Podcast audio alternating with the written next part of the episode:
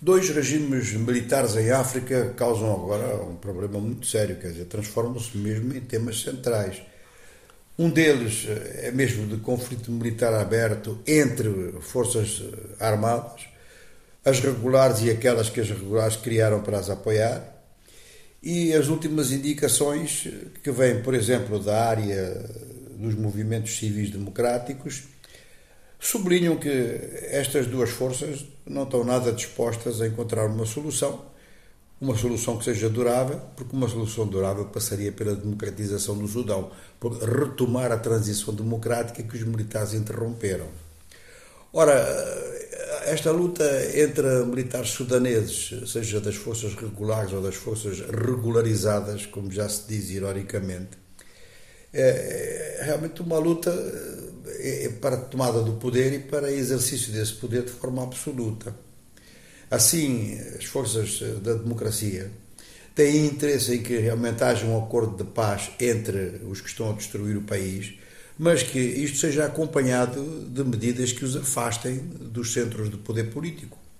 Ou seja, que a função do militar é uma função militar, se quer entrar na política, tem que sair das Forças Armadas e não é proibido que o faça e há muitos militares em condições de exercer funções civis com muita competência, sem dúvida alguma. Agora, quando tentam fazer isso eh, através das armas, eh, o caminho acaba por ser esse que nós vemos ou no Sudão ou na Guiné-Conakry, os dois países que estamos a falar hoje. No caso do Sudão, após a reunião do Cairo de vizinhos eh, do Sudão, após esta reunião não ter conduzido a, nada, ela conduziu pelo menos a um alerta de que Estados Unidos e Arábia Saudita, que têm vindo a assumir o maior protagonismo na aproximação das duas partes, eh, um alerta de que poderiam, por acaso, ser ultrapassados nesta função e não querem ser. Então, aumentaram os contactos entre si, notou-se isso muito no dia 14 e depois no dia 15 e 16 o que se notou é que as duas partes em conflito eh, armado dentro do Sudão começaram a indicar eh, representantes ou mesmo comissões de diálogo, comissões de negociação. Hoje, eh, o que circula e que não é confirmado nem desmentido do ponto de vista oficial, e o facto de não ser desmentido é muito importante neste tipo de situação, é que a qualquer momento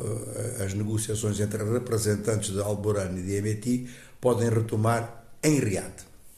Agora, quanto à Guiné-Conakry, todos sabemos que eh, o coronel Dumboya, que dirige o governo militar,